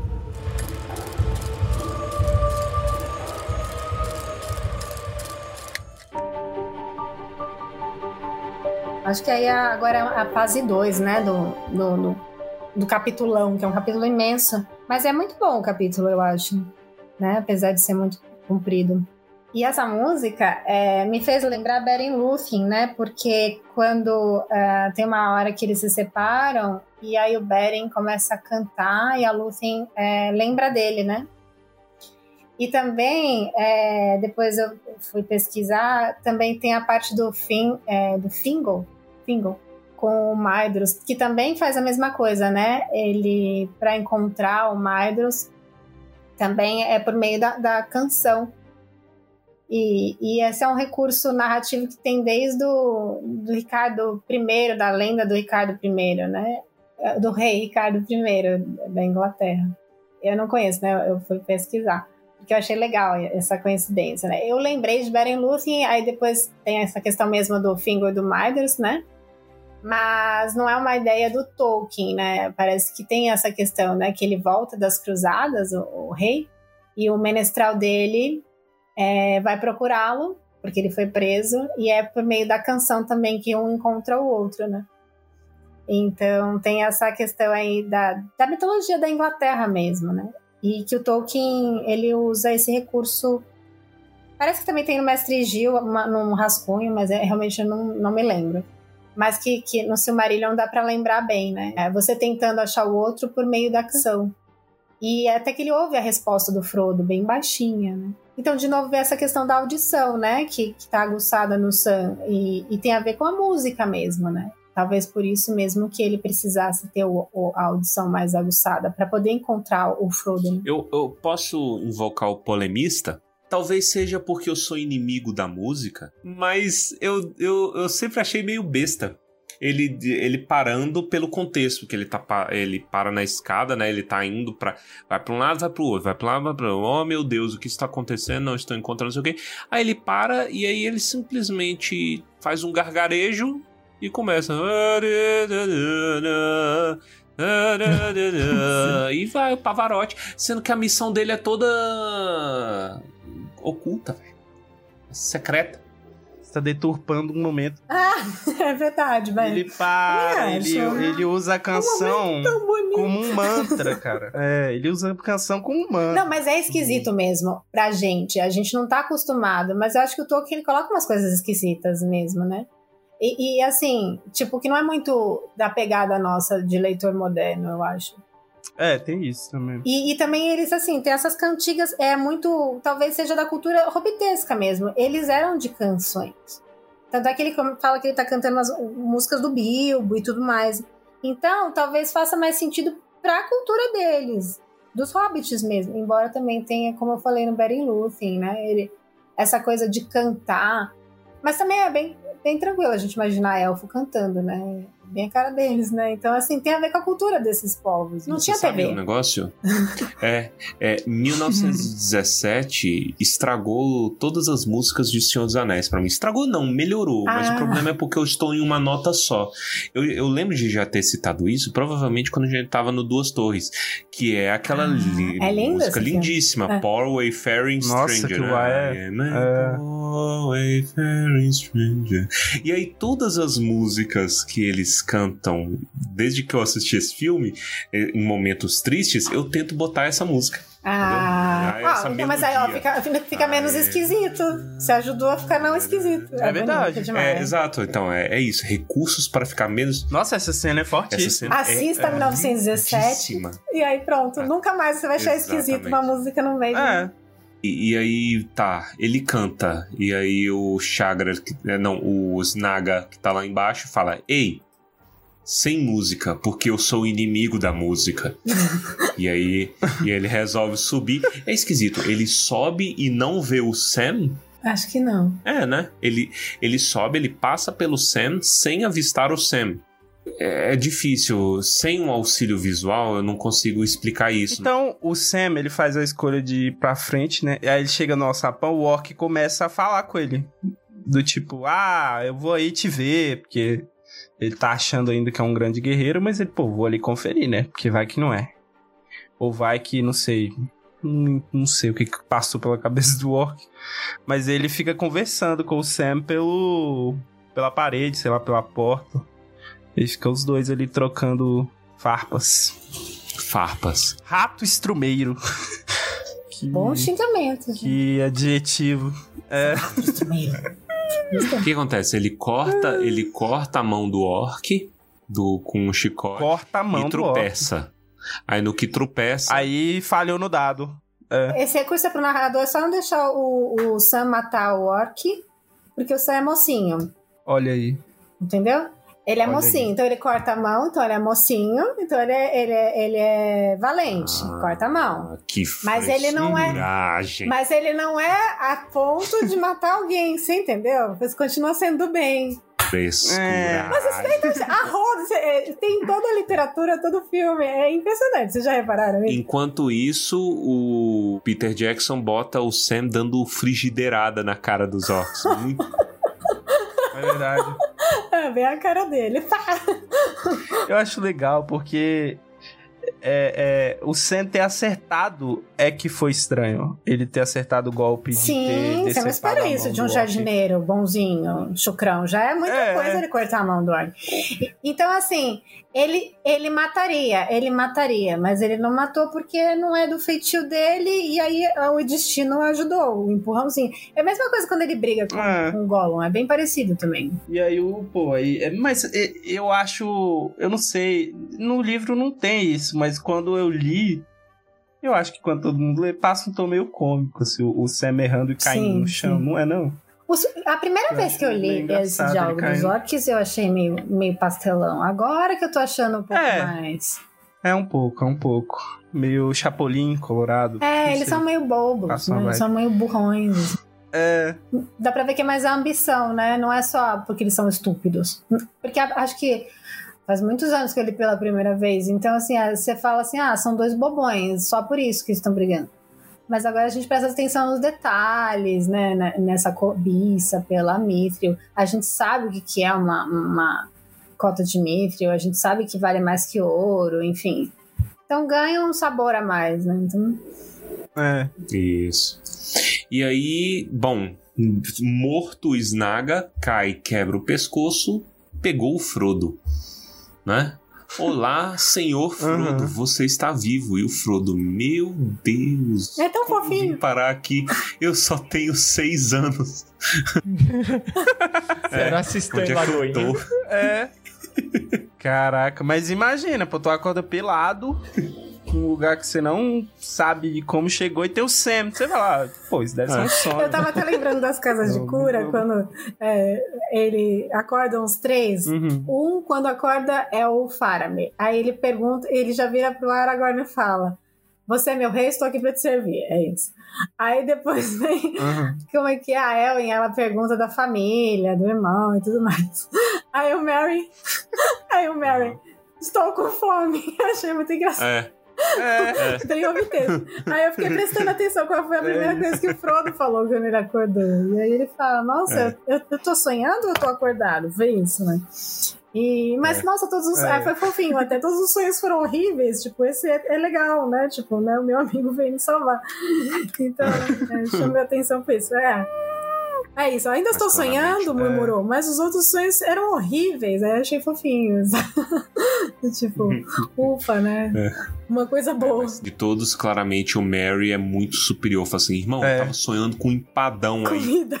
Aí acorda e você, que merda, vai pro pipi, né? Primeira coisa que ele fala é que fome, é muito engraçado, é bem É. hobbit mesmo. E, e agora, agora, nessa leitura, eu percebi que o momento de tentação do Sam consegue ser mais tenso no livro. A, a, a- tentação do Sam barra Frodo, né? Me dá o anel, o anel é meu. Um é monstruoso Ah, pros olhos do entendi. outro, simultaneamente. No, no filme, a gente fica meio com dúvida do Sam só, né? Ah, é verdade. É. É. porque eu acho que o Peter Jackson ele dividiu essa cena naquela cena extra. O Gollum coloca ele, o Sam contra o Frodo, que não tem no livro. Tá, tem essa. É. Que É. não tem no livro. É, não tem, E, na é. verdade, ele deve ter se baseado nisso. Aí, pra não ficar de- demais, se a gente ter ódio Nossa, demais. eu do odeio Frodo. aquela cena, eu tenho ranço dela. Nossa, é horrível.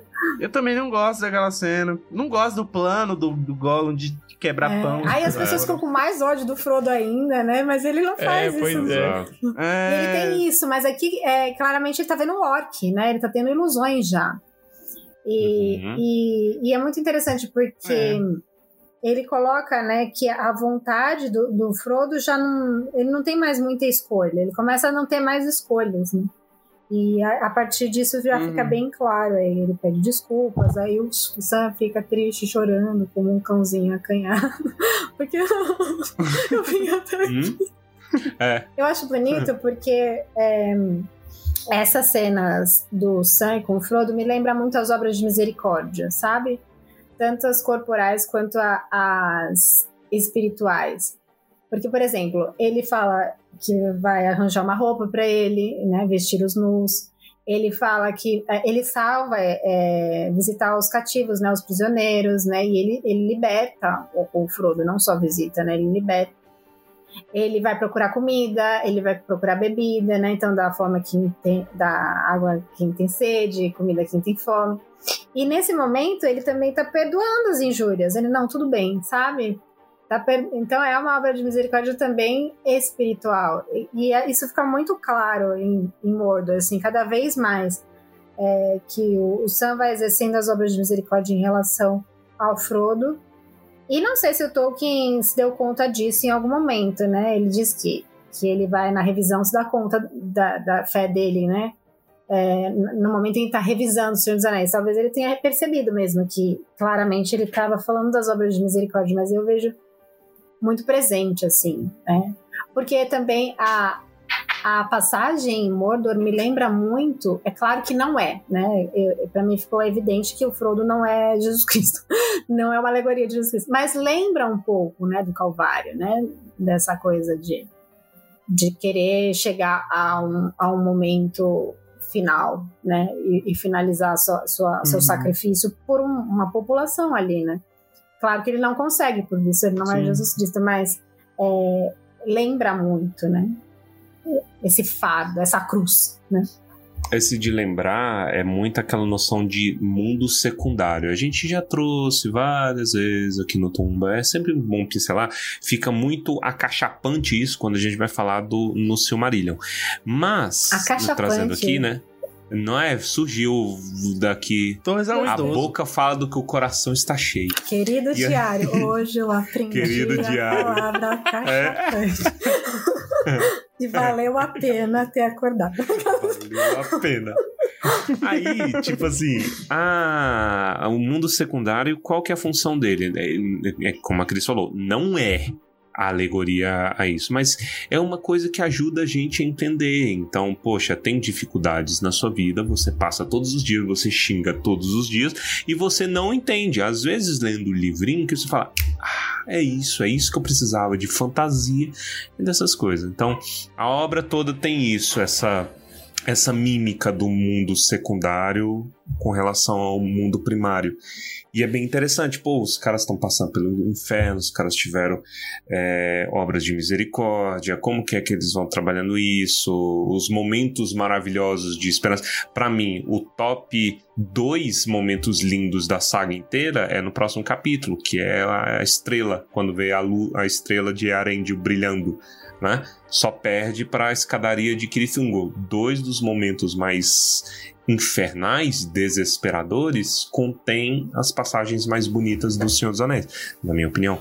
Mas, olha aí. É, ah, mas a, a, é a, Erendil tá presente também nesse capítulo, quando eles passam pelos Sim. sentinelas, ele tem que usar um frasco é. de Galadriel. É bem Sim. bonito. Sim. Paga.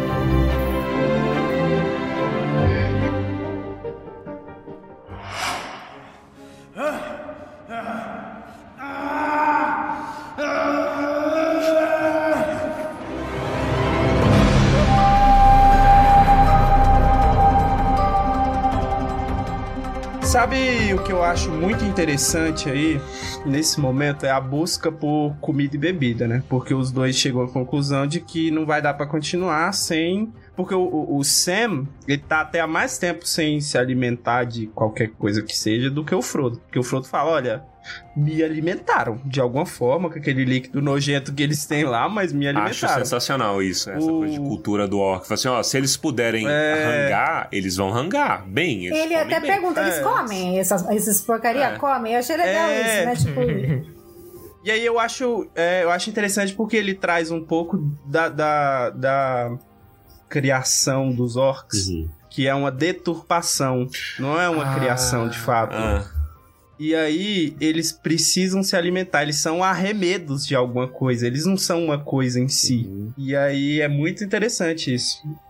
Quem, quem tiver é, ouvido o nosso Plantumba, o último que a gente fez com as meninas, ou quem tiver visto aí a brigaiada tosca na internet, nas semanas aí da, da, do trailer do, do, da série da Amazon, vai se lembrar que muita gente, muita gente, teve uma corrente isso no YouTube, tava retomando uma frase de John Tolkien, né? Que era a frase que o mal não cria, o mal só corrompe. Os caras estavam falando isso para ironizar a série do Senhor dos Anéis, uma corrente né? Uma manada, efeito manada, tudo que Senhor dos Anéis não é. E aí muita gente ironizou, falou assim, irmão, quando você for fazer um, uma, uma, uma citação do autor, cite corretamente. Porque não é essa frase, a frase é essa que o, o Frodo fala neste capítulo. Assim, olha, e aqui quote, né? Entre aspas, gigante, que eu não consigo lembrar o exato, mas é o mal não cria, né? Ele não é capaz de criar, ele é capaz de corromper. O sentido se mantém, mas a frase não é exata. Ah, é, vale a pena é, ler. É, eu, eu, separei. É interessante que, que, puristas pervertam a frase. Não, né? a frase Porque... em si não está errada. É. Quer dizer, o Tolkien não proferiu hum. aquela frase, mas ah, o conceito da a frase até Tolkien falaria. Realmente, Tolkien falou várias Isso. vezes já, com outras palavras que o mal não é criativo. O problema é usar num contexto nada a ver, né? Isso, usar... os caras estavam usando é, no contexto de tipo assim, calma, gente, calma, é uma adaptação, ela tem Gente, que loucura isso, né? A brigaiada. E ficar numa repetição imensa, como se fosse.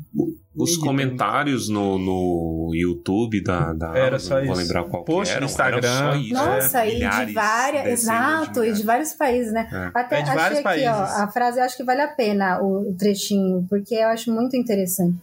O Diego Clautava deve piratas. Não, eles comem e bebem, Sam. A sombra que os gerou só pode zombar, não pode fazer. Não coisas novas e reais por cima. Não acho que tenha dado vida aos orques, apenas os arruinou e perverteu. E se eles têm de viver, devem viver como as outras criaturas viventes. Ou seja, não, ele, quem perverteu os orcs não os criou. Eles foram criados antes. É. Até no Silmarillion é dito que eles eram elfos e existem outras passagens na, nos escritos de Tolkien que também eram homens, e, enfim, né? Os orcs podem ter sido uhum. é, vários povos, não só os elfos. Mas no Silmarillion ele coloca uma passagem que, que eram elfos e que foram corrompidos. Ou seja, o, é, Mor, é, Morgoth não criou ninguém, né? Ele corrompeu. Isso. E realmente é isso que o mal faz, né? Só que aí a galera tirou um pouquinho do contexto só por conta de uma É. briga com o careca Tá multibilionário. vendo? Mas enfim, cada um com seus problemas. E a série nem começou, pra você ver. Ele continua ficando rico com isso, é porque a ideia é bem. Se essa é a intenção, é, tá mais do que demonstrado que o hate é, dá mais, mais buzz, né? Toda publicidade é bem-vinda. E, e, pra, pra esse povo, hater dá engajamento, dá, dá dinheiro de qualquer jeito. Eles ah, não tá ajudando. Tudo é engajamento, o inferno está vazio e todos os demônios estão no Twitter. E é isso, galera. E é isso. Shakespeare, citação de Shakespeare. Olha você. lá. Twitter faz mal. Então faz mal pra saúde. E voltemos aqui pro. Voltemos. pro. Enfim, eles chegam à conclusão seguinte: galera, vamos comer aqui. Eu tenho lembas. O Sam fala, eu tenho lembas. Algum, algum estoque de lembas ele tem. E aí o Frodo fala. E aí o que torna aquela cena lá do filme pior ainda, ele fala o seguinte: os orcs nem mexeram na, na, na lembas. Eles meio que amassaram ali, mas eles deixaram lá. O Frodo achou nos, nos, nos farrapos que ele tava em cima lá os, os pacotinhos de lembas. Então o Gollum não teria o, o- a, a iniciativa de ir lá e abrir o pacote de lembas e quebrar. Ele nem É. encostaria. Que ele fala que os orcs Enfim, detestam mais o do que o Gollum, ou seja, né? O Gollum não gosta. Eles É. passam longe dessas coisas. Não Porque o gosta Gollum é um, é um orquinho, assim, um orc versão Hobbit, né? Ele é um Assim, orquinho. É, é um, um Hobbit corrompido, claro. Não é que ele seja um orc de fato, né? Entre aspas, eu falei, né? É, ele é só uma É corrupção. outro corrompido, né? Por outra, por outra via, né? Não é que ele virou um orc. E aí eles decidem que tem que comer, né? Mas aqui eles têm um, um certo quantidade de comida pra continuar. a Eles viagem, preocupados né? com a água, né? E depois acho que nos capítulos seguintes eles Com vão começar também. a falar da água, que é suja e não sei o quê. É, Eu fico sentindo, eu fico é passando mal com eles, gente. eco. Bicho, eu não dou conta de cruzar Brasília, cara. Se eu cruzo o plano piloto sem uma garrafa d'água na minha mochilinha, eu seco que nem o Bob Esponja, cara. Eu também, É um dá negócio impressionante. Ainda mais vocês que moram num lugar super seco. É, sério, é, é atormentador esses capítulos, eu sinto na pele. Agora, eu queria fazer um destaque, é, para mim, é o ponto alto desse capítulo. Primeiro, Ele dá um prêmio pra mim. É, o ponto alto desse capítulo. O, o Sam tem a ideia e fala assim: escuta, a roupa do Gorbag tava mais bem conservada, mas eu acho que não pega muito É. bem. A gente tá andando em Mordor com roupa da galera de Morgul. Olha aí a inteligência É. dele, né? E aí, aí o Frodo se veste e tudo mais, tá? Não sei o que, ele, aí ele bota. Ele sai pra É, buscar, aí né? o, o Sam É. dá uma olhadinha e fala assim: ficou massa. Um perfeito orquezinho, se o senhor me permite a- a- o atrevimento. Muito bom, velho. É. O cara tem, pô, Sempre tem um bom humor ali na né, situação bosta, né? Que É. legal. Os caras tão perdidos, pô. Os caras tão vão ter que descer uma torre disfarçada ele tá fazendo piadinha. Pô, o cara é muito Fazendo piadinha. Ele, ele, pra achar essa roupa, ele sai, né? Ele deixa o Frodo lá em cima, desce, vai também dar uma zoiada no ambiente. E aí ele. Mano, o Sam é muito cuidadoso, pô. Ele traz um monte de elmo pra ver o que serve no Frodo. Presciente. Algum que sirva no Frodo. É. Presciente. E aí, olha a inteligência do Sam também de não usar a roupa de orc. Porque ele fala, eu não posso deixar minhas coisas aqui. E então ele Mas vai. por uma capa, de- né? Só pra dar uma hobbit mesmo. disfarçada, né? É, só põe uma capa. E aí lá vai os dois. Mas ele fala que. Aqui que ele fala, né? Ficaria melhor a roupa no Frodo se fosse se ele tivesse os brações compridos e as perninhas curvadinhas. como se fosse um. Um chimpanzé. E lá. eles vão descendo, desce, desce, desce, passa pelo, pelo portão de novo das gárgulas, né? Das sentinelas É, esquisitas. Não lá. passa, né? É, quando, eles, aí- quando eles chegam lá, o, o Frodo fala que não vai conseguir. Ih, vai dar não. Que, Que não vai dar? É, não vai dar não, amigão. Baixou a pressão aqui na água, quase. Porque ela tem uma maldição ali, né? Tem uma maldição É. ali.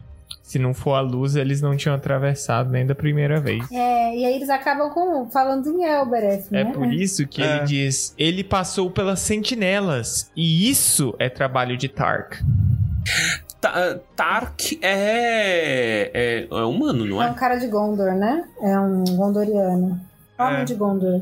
Eles, acho que é um apelido que eles dão. Não sei se é uma linguagem só de orcs. Porque o Tolkien manda a gente ver o apêndice F da página 1612. Vamos lá.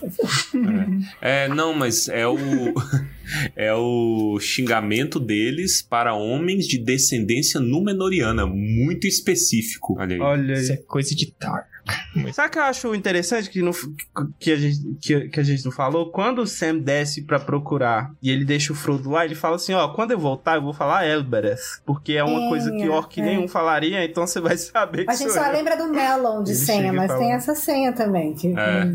que é, É. muito bom. Que eles jamais falariam, é verdade. É, é muito É, bom, é uma inspiração, né? Que ele começa a virar troglodita ali e começa a. Blá, blá, blá. É o aí fico, o, né?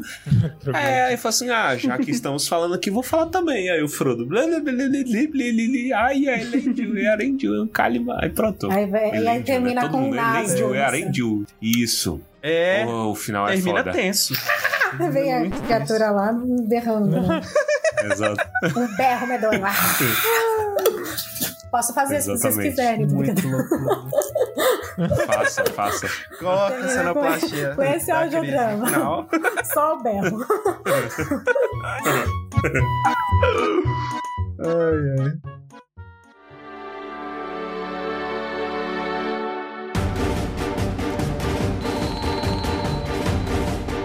E com isso, então, encerramos mais um episódio de Tumba do Balim.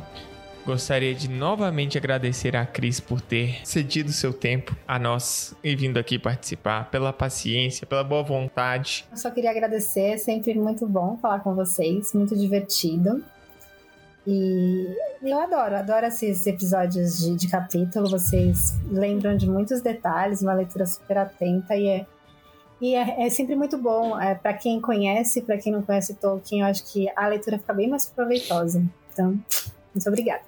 Ó, gente, não deixem de conferir o canal da Cris, Tolkienista, lá no YouTube. Não deixem de conferir tolkienista.com, tem textos maravilhosos. Eu estou falando muito pouco isso, então eu tenho que falar mais, que é maravilhoso. Vocês têm que mandar textos de vocês pra lá. É verdade, eu estou devendo um, eu acho que tem dois anos, né? E também vamos, vamos combinar uma live. Quando começar a série, eu queria fazer lives semanais. Pra falar bem ou mal, a gente quer fazer uma com vocês, hein? E vocês, queridos ouvintes, continuem divulgando o Tumba do Balim. Como sempre, nós precisamos de vocês e da sua boa vontade para continuar nos divulgando, para continuar alcançando novas pessoas, porque é assim que a gente alcança pessoas que ouvem. Porque orgânico é bom. É Isso aí. isso. Faça que nem o Sam com um anel, aguce a sua Olha, audição. Ai, Isso é bom, hein? Esse era o Isso. meu comentário. Mentira, não é. Refinar a sua audição com Tumba do Balim. Alegre um segundo desse jejum. E vamos agora então para os comentários cretinos extremamente sucintos do episódio Ai, de hoje. medo. E eu vou começar comigo mesmo. Eu vou dizer que não faz, pra- pra mim não faz o menor sentido que quem fica mandando o Sam comer é o Frodo. Porque quem tá preocupado com comida desde o início é o Sam. Olha, Hum. poético. Não faz sentido Pra pra, mim é poético. Não faz. eu Versão de-. Não é cretino, não. É muito sábio o seu comentário. Pra mim deveria ser o Sam colocando É. pressão da- na comida, tá ligado? Entendi. É como se você estivesse mandando a sua mãe almoçar, né? Isso, exato. Eu faço isso, eu fico muito Mas puto. eu acho válido essa. é- eu acho bonitinho, é um cuidando do outro, cara. No momento ali que precisou. Não sei. Agora se falando faz sentido, mas eu acho fofo. Vamos agora então com Torres. Eu queria é, recuperar algo que foi dito en passant aqui por Pedro neste, neste episódio. E eu achei sensacional, não consigo visualizar mais de outra forma, então eu vou amaldiçoar todos os ouvintes com esta visão. Que é o quê? Frodo peladinho, levantando ali com cuidado, né? Então ele levantando, dor de cabeça, sei o quê. Onde é que eu tô? Será que eu estou na lagoinha? É uma situação bem constrangedora. Eu até fiquei pensando, será que ele tinha ao menos uma tanguinha, né? É, será que eu estou na lagoinha? Será que alguém vai querer me, me utilizar, me matar aqui, não sei o quê? Vou pegar meu celular aqui, botar um crédito da Oi. Mano, esse vídeo é muito bom. E vamos agora então com Cris. Tá me deixando por último. Ai, gente, eu tô com vergonha do meu Não tem comentário. vergonha, não. Aqui não tem. É porque eu não queria ter pensado nele. É uma piada besta que eu Ah, inventei. tá, mas é assim que é bom. E eu, eu não queria. Eu não queria. Que eu não Pensamentos. queria. Ela veio. Ego distônicos. Eles me forçaram. Bom, então é assim, o que acontece se o Chagrat partir o Snaga em dois? Hum. Vira Bisnaga. Nossa, Senhora. muito bom. Bem-vindo ao tumba do Cristina. Palmas. Eu aprovo essa piada. Seja muito. muito bem-vinda ao tumba do. Perfeita, essa piada é perfeita. Esse foi um dos, esse foi um dos, dos mais originais que a gente já teve aqui. A Cristina ganhou tro, Cristina troféu pra você. Sério, sério. Eu sofri o episódio inteiro falando, tomara que eles não lembrem. tomara que eles não Caraca, isso aí tem que ter. Mano, tem que ter uma camisa. Ai, assim. meu Deus. E vamos agora então com Guilhermo. Cara, eu tô. Eu tenho um comentário que é. que eu não sei se eu faço, velho. É meio paia. Vou fazer. Se vocês é, criticar, eu faço outro. Sabe o que eu fico imaginando, cara? É uma parada. Vocês falaram do Frodo pelado, né? E aí ele vestiu roupa de orc e não colocou roupa íntima, cara. Eu fico imaginando. Nossa, eu pensei isso na hora. Na hora. Porque ele fala, tem uns tufos de cabelo, de bicho, uns negócios assim. Eu, que mano, nojo, cara. Que esse cara vai pegar um. Gente, a gente pode pintar uma tanguinha na nossa mente que fica tudo É, certo. Nossa, fica muito deve certo. ter coçado tudo, tudo ali, mesmo, Nossa. mesmo sem ser a parte Nossa, íntima. ele deve ter ficado com urticária. Ele Nossa, deve Deve ter ficado assado. Imagina a- o estado lamentável que o Frodo termina essa missão. Você Nossa, já pensar nisso? Ele, ele, ele chegou frito na Montanha da Perdição já, né? Pelo amor Nossa, de o, Frodo, o Nossa. Sam em algum momento Frodo, olha o, o- a parte do peitoral. Porque o Sam, o, o Frodo é uma pessoa branca, né? Que as pessoas brancas meio, meio leite.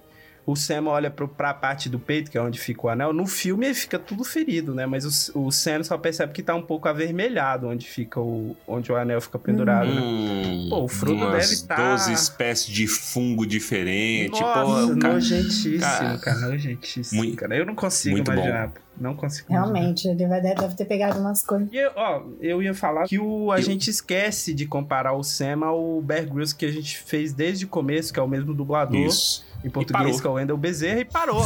Mas aqui você vê claramente que o Sam é o Bear Grylls. E ele, em algum momento, deve ter filtrado água com uma meia aí pra beber. O Bear Grylls já Um fez clipe isso. de, com de clipe papel. de papel e um... É. O Sam é o Bear Grylls e o Frodo é a Juliette. Eu acho que o Frodo sofreu mais que a Juliette, eu acho. 56% dos brasileiros acham que o Frodo É. sofreu mais que Jesus Cristo. Não tem esse mesmo. Desumano. Nasılsın?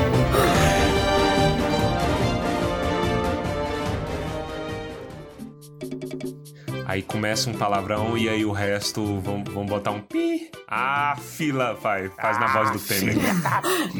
Seu desgraçado! Seu merda! Seu cocô! Ai, não preciso colocar. Isso. Esse é do Stallone Aí- Cobra que eu lembro. Aí vai alterando. Seu... Ah!